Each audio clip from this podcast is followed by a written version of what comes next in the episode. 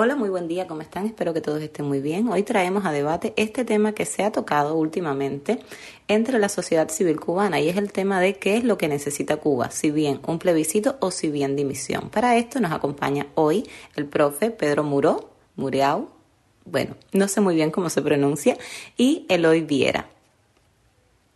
Las preguntas yo se las envié a ustedes. Las primeras sobre el tema de dimisión son, ¿Es posible que dimitan los altos cargos del Partido Comunista de Cuba? ¿Qué se lograría con eso? ¿Cuál es el peor y el mejor escenario? ¿Es posible que dimita un partido? Si es así, quedaría entonces un vacío de poder en Cuba. ¿Qué resultados traería y qué podría llenar ese vacío de poder?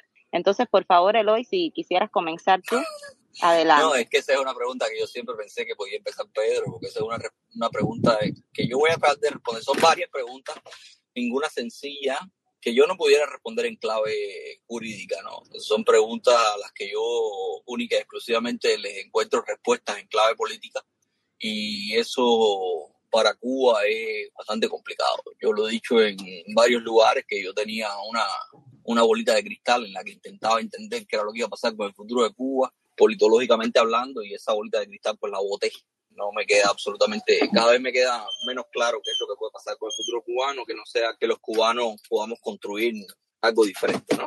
Y, y en ese sentido yo creo que las respuestas son políticas, no necesariamente jurídicas, pero yo voy a intentar ofrecer mi punto de vista en ese. Lo primero es que si hablamos de probabilidades, a mí me parece bastante improbable que el Partido Comunista dimita así voluntariamente a menos que se produzca una presión popular que no parece estarse produciendo y que no parece haber posibilidad de que se produzca en un futuro inmediato. Y segundo, jurídicamente hablando, sí es posible, y eso sí lo ha dicho muchísima gente, no solo yo, sí es posible que eh, perfectamente el Partido Comunista haya previsto en algún momento hacer una, una purga de culpabilidad. Mucha gente pensaron que Díaz Canel podía ser esa persona que eh, la cúpula del Partido Comunista haya señalado como eh, la persona que podía recoger todas las culpas de cualquier deformación posterior, ¿no? Y eso lo hemos visto, ¿no? Yo no creo que Díaz Canel sea un pobre, ni que sea mucho menos ingenuo, pero sí hay que decir que Díaz Canel, desde eh, que asumió el poder, incluso desde que asumió el, primer, el cargo de primer secretario del Partido Comunista, creían que era la conjunción y la acumulación de, definitiva de poder en Cuba, pues lo que ha vivido es arriba un volcán. Díaz Canel no ha dejado de enfrentar una crisis política detrás de la otra y no las ha enfrentado de la manera más popular posible, ¿no?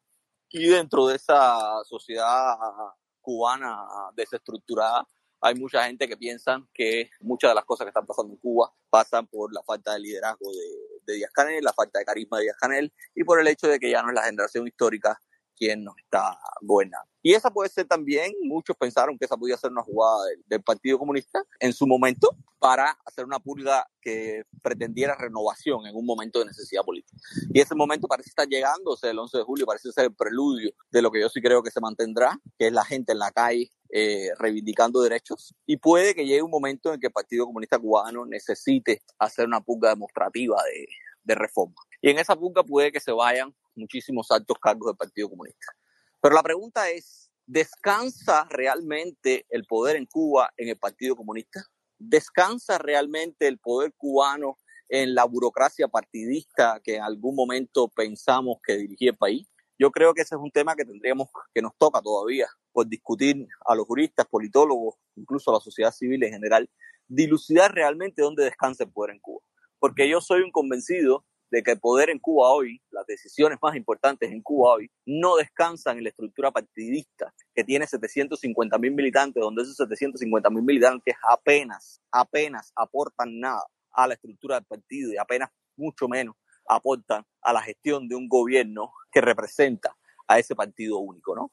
Y en ese sentido yo creo que lo que se ha reproducido es una clase política, una clase política que se ha diversificado en los últimos años y que dentro de las cuales los militares y la familia de esa generación histórica juega un papel fundamental.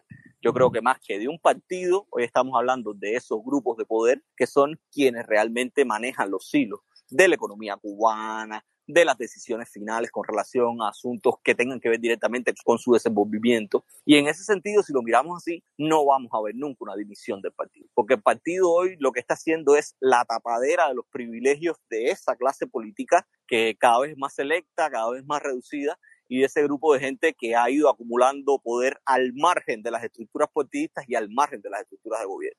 Aquí hay un movimiento que se ha producido de forma muy interesante después del último congreso del partido, y que no ha pasado desapercibido para muchísima gente, sobre todo para los analistas políticos cubanos, y es la intención de la propia cúpula partidista de recuperar ese núcleo, esa unidad, esa identificación en torno al partido con un movimiento de cuadros muy interesante que se produjo al trasladar al general Luis Alberto Rodríguez López Calleja como miembro del Buró Político. Luis Alberto Rodríguez López Calleja, que es el jefe del de, eh, aparato económico de la estructura militar, el líder del grupo empresarial GAESA, que era una persona que todo el mundo sabía que controlaba muchísimos de los hilos más importantes de la economía cubana, que acompañaba a Díaz Canel a todos los viajes al extranjero y que en definitiva tenía o formaba parte de este selecto club de poder realmente en Cuba, eh, pues estaba al margen del partido.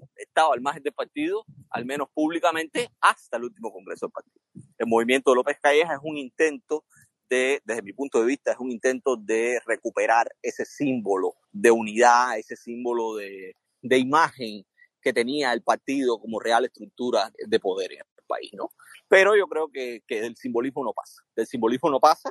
Pensemos realmente qué poder desde el punto de vista de las decisiones últimas, desde el punto de vista de las decisiones más importantes, tienen hoy los funcionarios del Partido Comunista. Yo creo que no volveremos a ver un tipo como Machado Ventura, no veremos a ver un tipo como Raúl o como Fidel al frente del partido, porque al final Raúl y Fidel cumplían con la doble función de no solo ser los líderes del partido, sino de ser los líderes de esa generación histórica que realmente era la que gobernaba como parte de esa clase política que se fue, que fue acumulando privilegios. Y en fin, a mí me parece muy, muy difícil que se produzca una división. No me parece raro que se, digo, una división del partido de forma general, porque tampoco jurídicamente hablando veo cómo eso se pueda producir. Sí me parece que hay la posibilidad de que se produzca una pugna y que, que haya algunos de los más importantes cargos, así al menos públicamente hablando, de partidos que puedan pagar las culpas de, de, esta debacle que está viviendo Cuba hoy. Todavía no sé cómo no la han pagado. Yo esperaba que, esa, que ese ajuste de cuentas se produjera mucho más temprano, pero no se ha producido hasta hoy. Y por último, me preguntaban que si dimitía el, el Partido Comunista, eh, si se produciría un vacío de poder en Cuba. Yo en este sentido creo que llegado el punto en que la situación política del país determine la dimisión de altos cargos, la desestructuración de una unidad política que ha sido la fuerza dirigente del país durante muchísimo tiempo, llegado a ese punto, lo único que indica es que hay un escenario político de inestabilidad que generará por sí mismo, por la propia inercia, por el propio movimiento, generará por sí mismo nuevas fuerzas políticas que, que llenarán ese vacío de poder que se produzca. Y de eso hay cientos de evidencia histórica. O sea, cuando se, se, estructuraron los sistemas totalitarios del comunismo, del socialismo real en Europa del Este, no se produjo un vacío de poder. Se produjo, sí, ciertamente un vacío de poder, una desestructuración estatal, pero que fue inmediatamente ocupada por las propias fuerzas que llevaron a esos sistemas a, a implotar, básicamente, ¿no? Entonces yo realmente no me preocuparía tanto por el vacío de poder, me preocuparía por el proceso de llenado de ese vacío de poder. ¿Cómo será ese proceso de llenado? Y eso sí me preocupa porque cada vez es más visible la polarización dentro del espectro político cubano y cada vez más visible la existencia de métodos y proyectos que ofrecen soluciones radicales, pero escasas soluciones para el futuro, ¿no? Las soluciones de futuro son desconocidas hoy, existen, yo sé que existen, pero son desconocidas, no están en el objeto del debate. Hoy la gente está más concentrada en que se produzca ese vacío de poder que en cómo llenarlo, ¿no? Y a mí, más que nada, hoy me preocupa no el vacío, sino el hecho de cómo llenarlo. No sé si respondí lo que preguntaba Saili, pero estoy tratando de ser lo más conciso que puedo. Yo, me gustaría que Pedro diera su criterio al respecto también.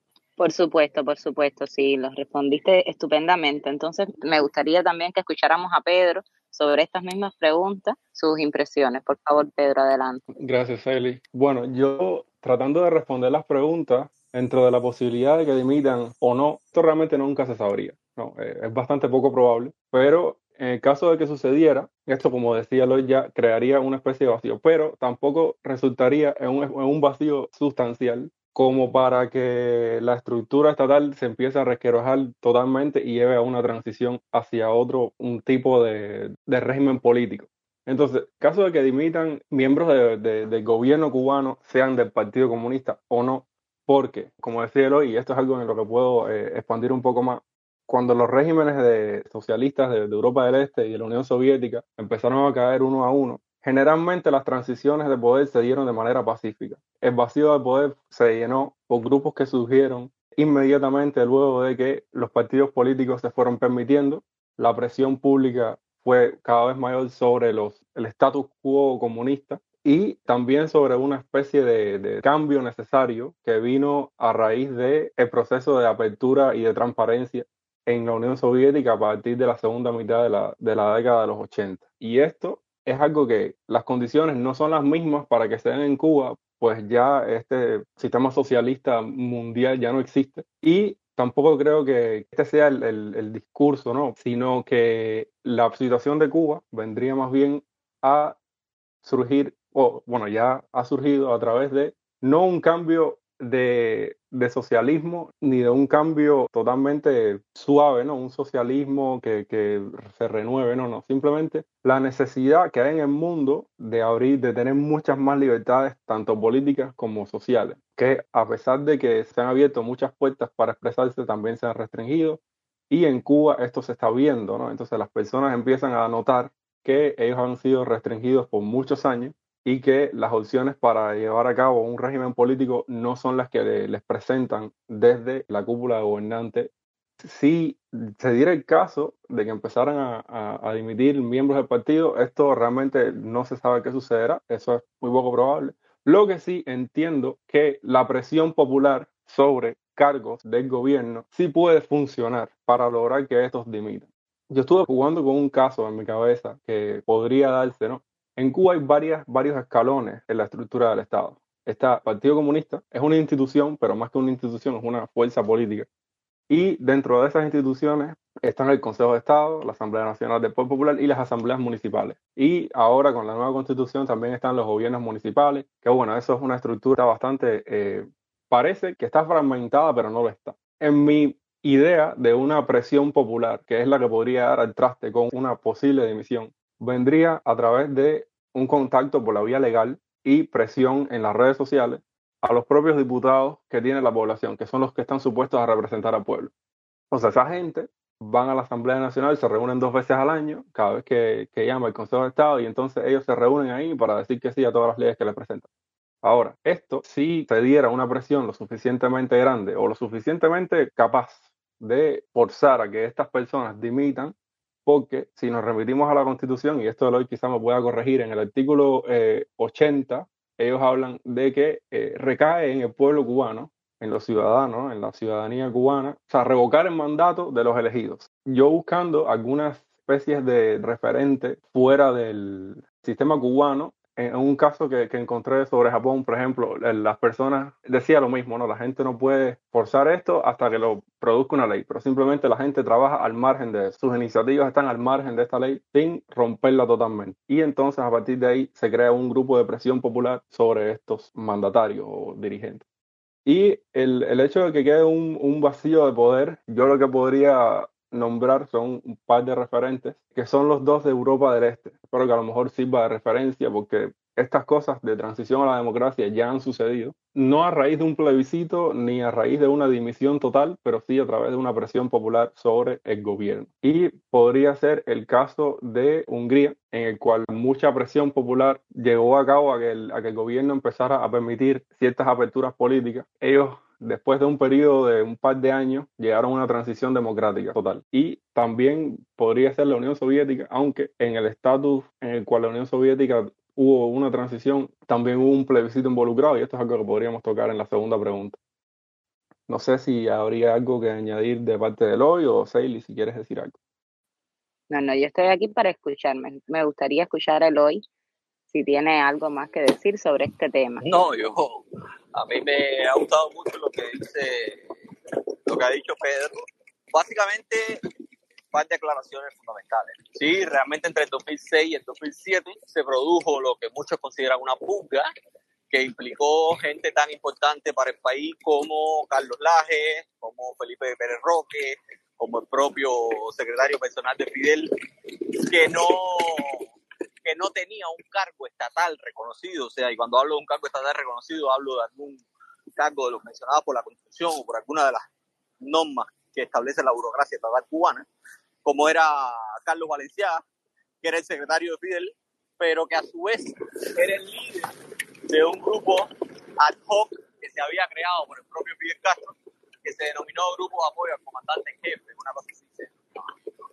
Y esa fuga se produjo, y vuelvo y repito, eh, se justificó en su momento por conversaciones, por conspiraciones que habían llevado a cabo esas personas, pero lo cierto es que fue una fuga en toda regla, porque cualquier conspiración de ese nivel en Cuba le costó, por ejemplo, 15 años de cárcel a un funcionario del Partido Comunista, miembro del grupo político, como fue Juan Carlos Robles. Entonces, realmente, eh, ninguna de esas personas sufrió cárcel, ninguna de esas personas fue presentada a un proceso penal, simplemente fueron destituidas de sus cargos, deshonrosamente diría yo, y eh, se produjo lo que se denominó esa transición y el inicio teóricamente de aquella reforma anunciada por, por Raúl el propio 2006 cuando asumió temporalmente el cargo. En segundo orden, Pedro hablaba también de la posibilidad de utilizar la figura de la revocación de mandato como un mecanismo para, para presionar una dimisión o para presionar incluso la salida de altos cargos del país. Yo recordar que recientemente yo participé personalmente acompañando a los muchachos del grupo de 27N en una iniciativa que buscaba exactamente eso mismo, ¿no? Utilizar la revocación de mandato como un mecanismo para lograr lo que ellos querían, que no era otra cosa que la división del ministro de Cultura, Alfredo Alonso, después de aquel manotazo fatídico que dio el 27 de enero a Mauricio Mendoza frente al Ministerio de, de, Cultura, a la sede del Ministerio de Cultura en La Habana, y que terminó con la detención de decenas de jóvenes y con actos violentos y bochornosos, que después se filtraron audios de lo que había acontecido en guagua, en fin, represión crudura como la que conocimos después los cubanos también de primera mano el, el 11 de julio. Y lo que yo tengo que decir con relación a la revocación es que ellos han dejado vacíos para lo que han entendido, pero hay otras herramientas para las cuales no han dejado vacíos. Y la revocación de mandato tiene su propia legislación, una legislación que fue emitida después de la promulgación de la Constitución de 2019, y es una legislación que coloca la revocación de mandato, sobre todo los altos cargos del partido, no como una decisión del pueblo, no como una decisión de los electores, sino como una decisión de la propia Asamblea Nacional del Pueblo. Es la Asamblea Nacional del Pueblo Popular la que decide si revocar o no el mandato de un alto dirigente. Los electores únicas y exclusivamente pueden promover directamente la revocación de los delegados, ni tan siquiera de los diputados de la Asamblea Nacional, a pesar de que la propia ley y la lógica de la revocación de mandato establece que todos los elegidos pueden ser revocados por los electores. Y teóricamente los diputados son elegidos directamente por los electores.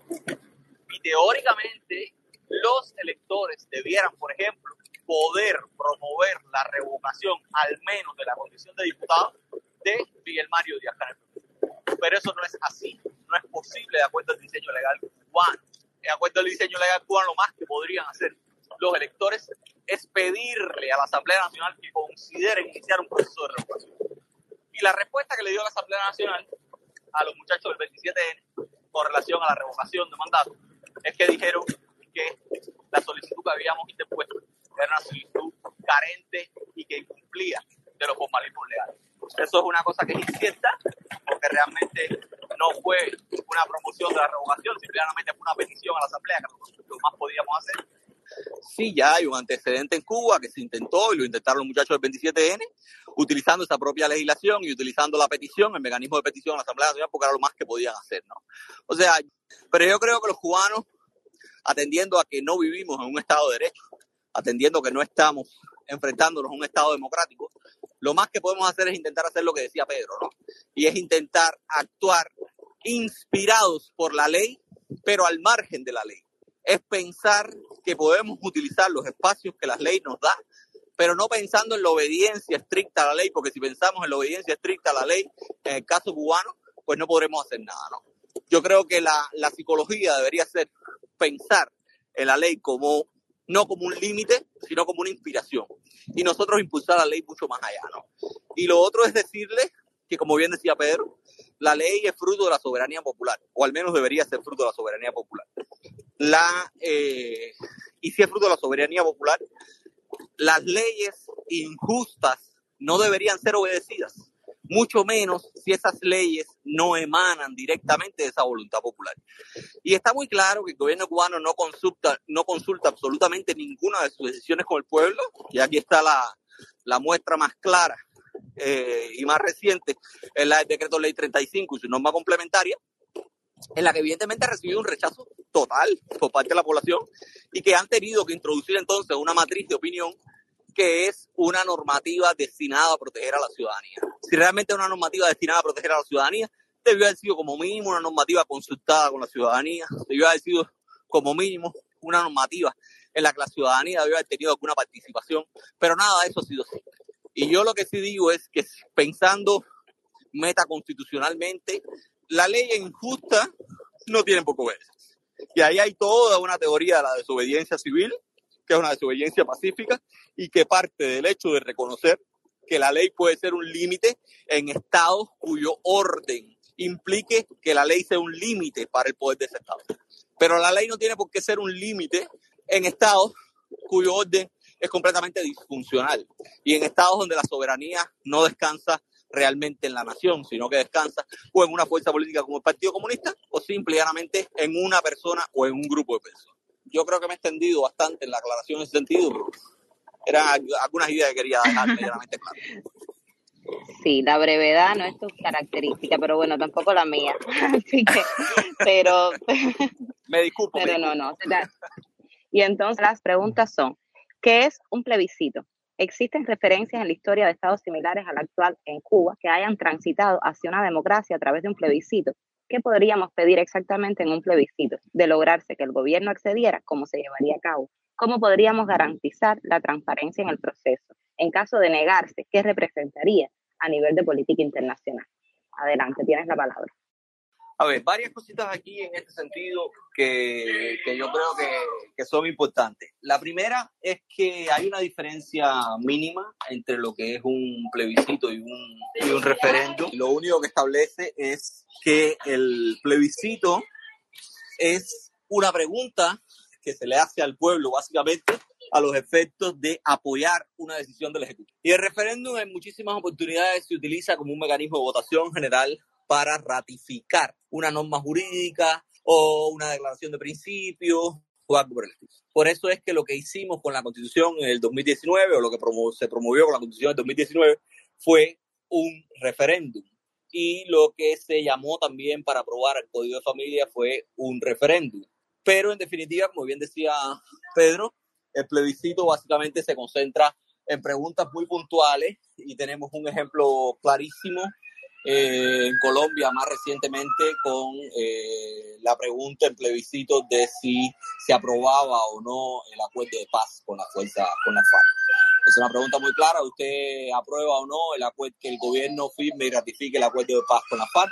Y la gente respondió que no, una primera instancia, ¿no? Y en ese sentido esa es la diferencia fundamental entre plebiscito y referéndum, pero al final son dos mecanismos de participación popular para ratificar o controlar las decisiones de los ejecutivos, para controlar las decisiones de los estamentos estatales. ¿no? La otra pregunta es la posibilidad de un plebiscito en Cuba.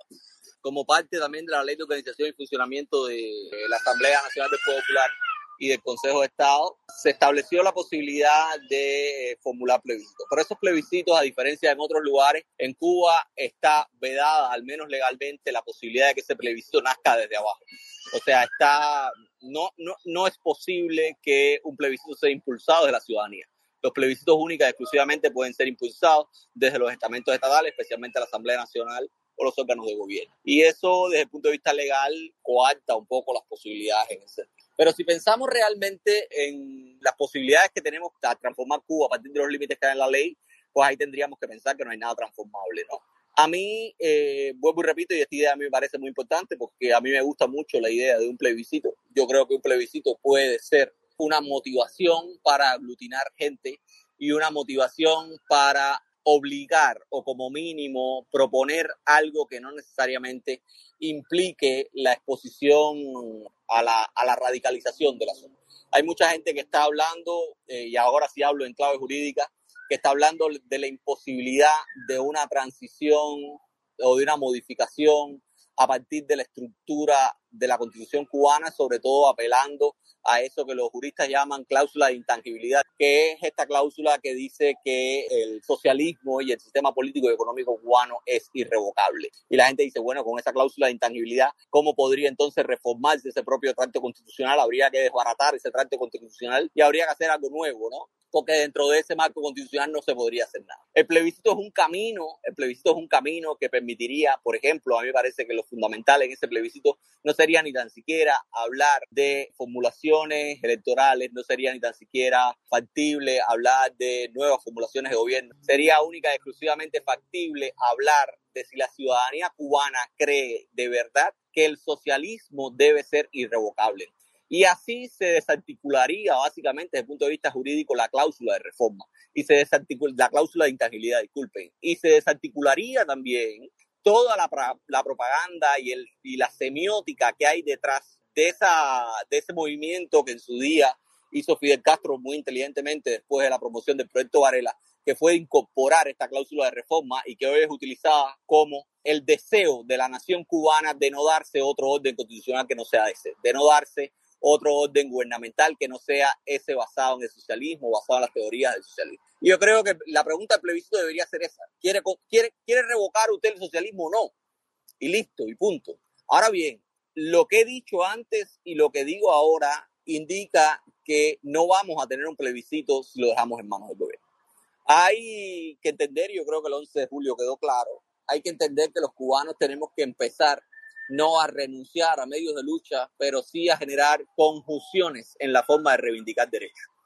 El activismo legal ha demostrado ser un camino ineficiente, pero el tema es que yo creo que el activismo legal no se ha explotado, o al menos no se ha conjugado con el derecho a la protesta y la ocupación de espacios públicos. Si los cubanos logramos conjugar ese activismo legal ideas que puedan proponer un proyecto de solución, un proyecto de acción desde el punto de vista de ocupar un espacio público con un objetivo, protestar y reivindicar con un objetivo, se pudieran lograr muchísimas cosas.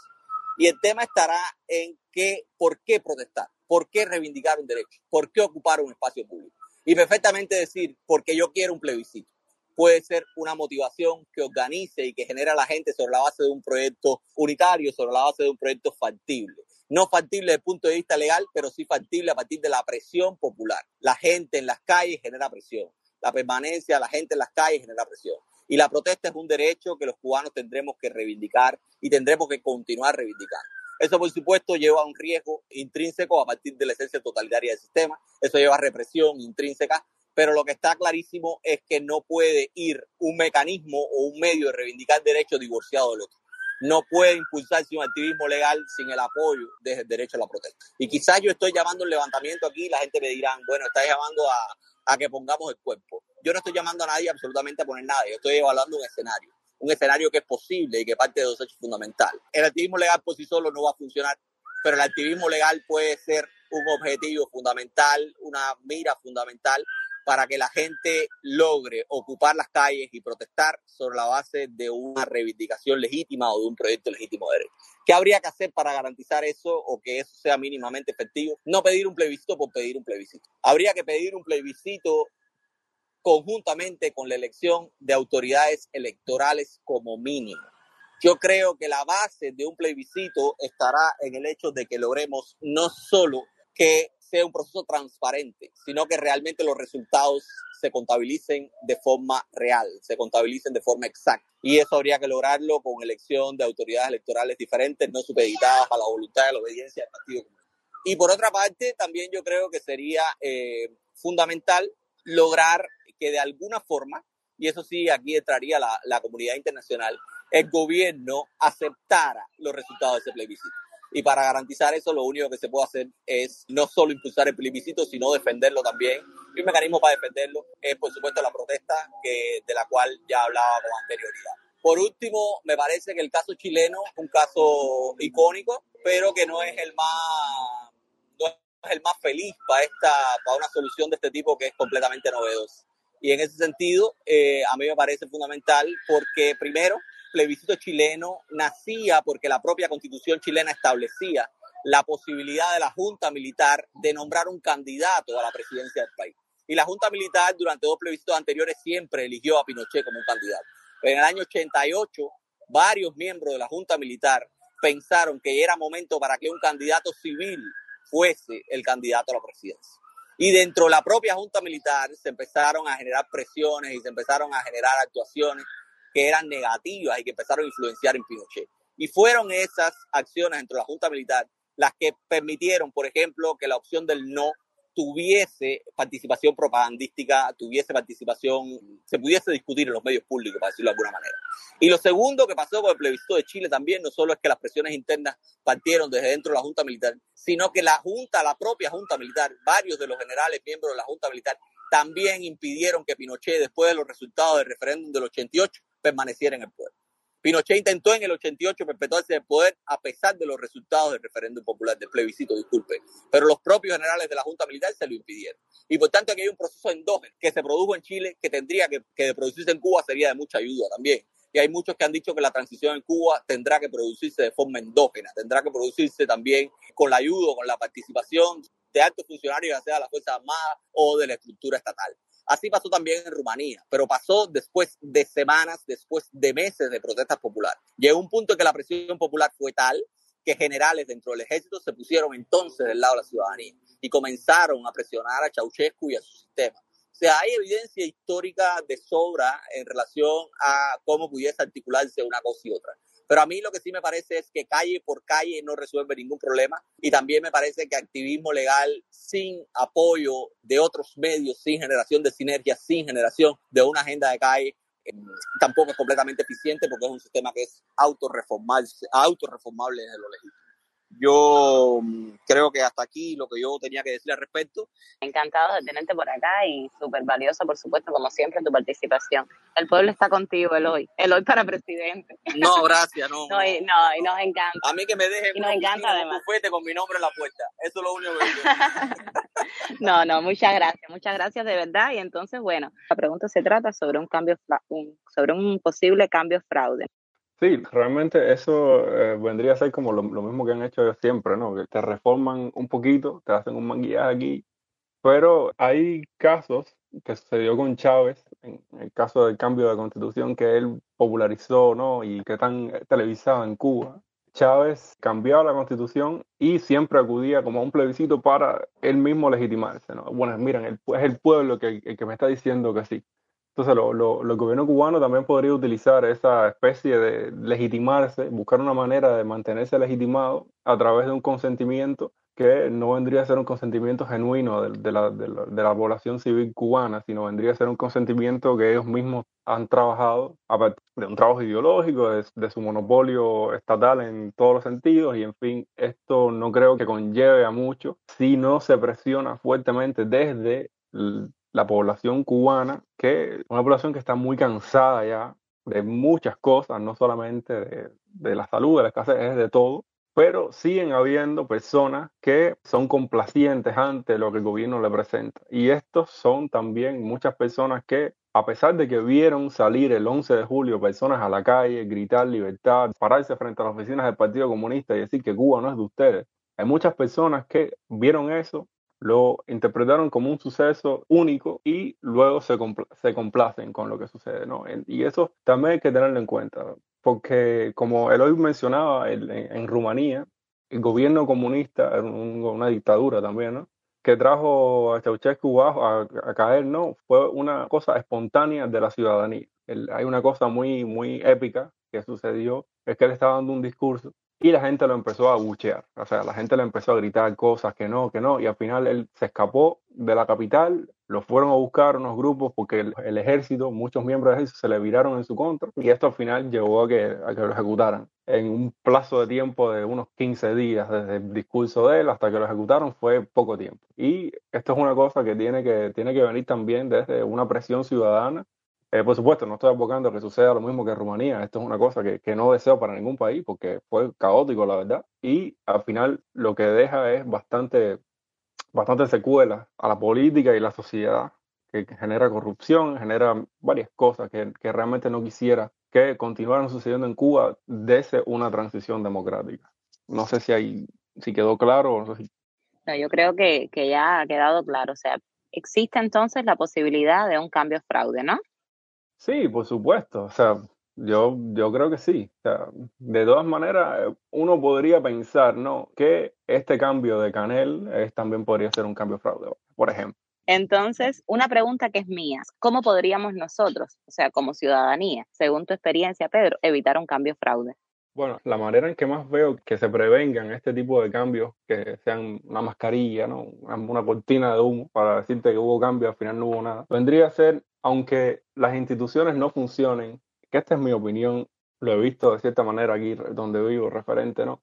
Que hay muchas cosas que se intentan cambiar y al final lo que sucede es un poco más de lo mismo. ¿Y cómo sucede un cambio real? ¿Cómo una persona tiene poder de auditoría en una sociedad como la cubana? Que es muy difícil ver lo que sucede detrás de los muros de las instituciones. Incluso estando dentro de las instituciones, uno no sabe qué es lo que está pasando. Y esto vendría a ser que los periodistas independientes que hacen muy buen trabajo continúen su presión sobre estos grupos de organizaciones políticas y también desde la propia ciudadanía, una persona como tal un ciudadano cubano, yo creo que para evitar tener que acudir a unos métodos de protesta y puedan ser reprimidos, yo creo que la mejor manera de un cubano para vocear sus opiniones y quejarse directamente con alguien que puede que los escuche, tal vez sería quejándose en las asambleas municipales, pero al final eso es una, vamos a decirles eso, es una porquería, porque eso ahí no funciona nada, pero que se vea la presión popular más allá de, una, de un delito que ellos puedan ver en una protesta.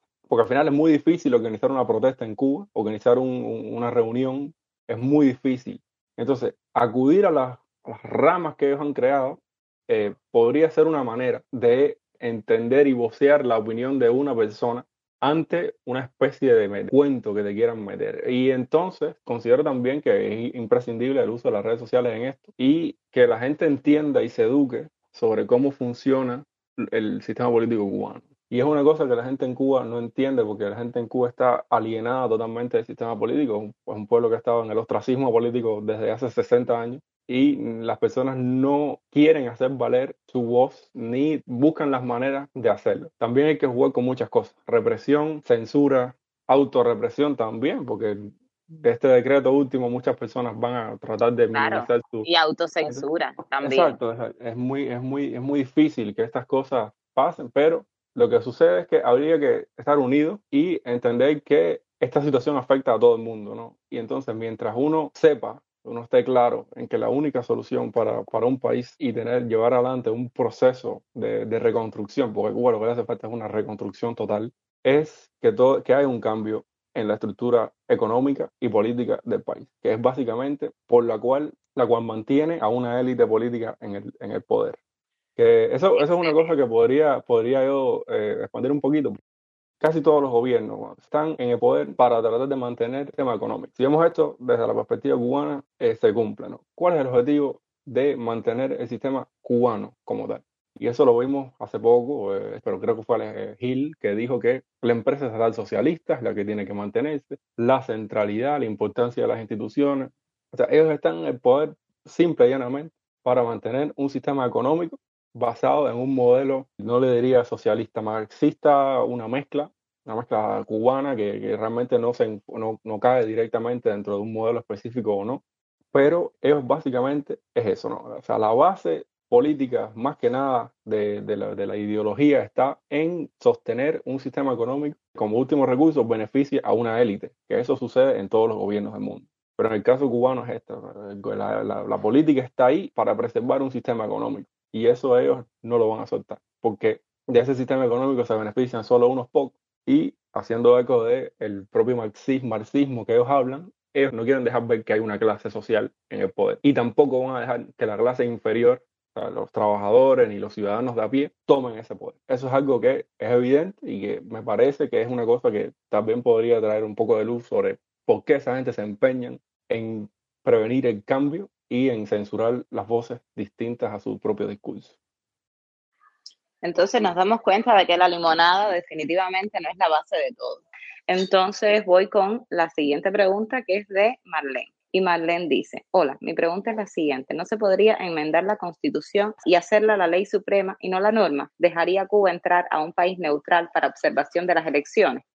Bueno, esa es una respuesta que más la puedo responder. Sí, bueno, él es el, es el tipo ¿no? específico para eso, pero bueno, yo voy a tratar de responder desde lo que sé. Lo que sucede con la constitución cubana es que la constitución es una constitución que se dio al Partido Comunista. Realmente, a pesar de que haya habido un proceso de, de consulta al pueblo, las cosas elementales imperan a la constitución, el unipartidismo, el sistema económico, eso no cambió. Y el hecho de que pueda cambiar la constitución otra vez es algo que tiene que venir desde el gobierno o desde una presión popular. Como ya estábamos, como estábamos hablando antes, desde uh, respondiendo a las preguntas del, de la dimisión, es algo que, que, también puede estar vetado por las propias leyes que, está, que trabajan, que operan desde la Constitución, porque la Constitución eh, remite constantemente a, y estas son palabras que escuché en el hoy, ¿no? O sea, porque yo no soy jurista ni, ni nada por el estilo, la Constitución constantemente remite a una ley que está fuera de la Constitución. Son estas típicas frases que dicen, esto vendrá a ser regulado por ley, que son leyes que no están escritas. La Constitución cubana vendría a ser como una especie de guion con el cual al final crear todo un cuerpo de ley adicional que regule lo que está escrito en la Constitución. Y tampoco creo, porque no sucedió en el 2019, que permitan observadores internacionales entrar, porque, como yo te dije antes, esto recae últimamente en que lo, el, propio gobierno lo permita. Y esto es algo que en una sociedad, por ejemplo, una sociedad democrática, sucede sin que el gobierno lo tenga que permitir, porque la prensa es libre de investigar y de ser inquisitiva sobre los procesos políticos, pero en Cuba esto no sucede. En Cuba esto está monopolizado totalmente desde el Estado y cualquier presencia extranjera dentro de un proceso nacional se ve como una injerencia. Y esto es algo que no creo que sea bastante viable. Habiéndose cambiado ya en el 2019, también vendría a ser un poco traumático para el proceso gubernamental porque haría que ellos reconozcan que la constitución anterior no sirve y que hay que volverla a hacer. Eso creo que es mi opinión. Y no creo que lo hagan. Pues muchísimas gracias Pedro, muchísimas gracias Eloy, muchísimas gracias a todos los que han estado por acá. Creo que se han aclarado muchísimas dudas sobre este tema tan interesante que es qué pedir para Cuba, plebiscito o dimisión. Nos vemos pronto.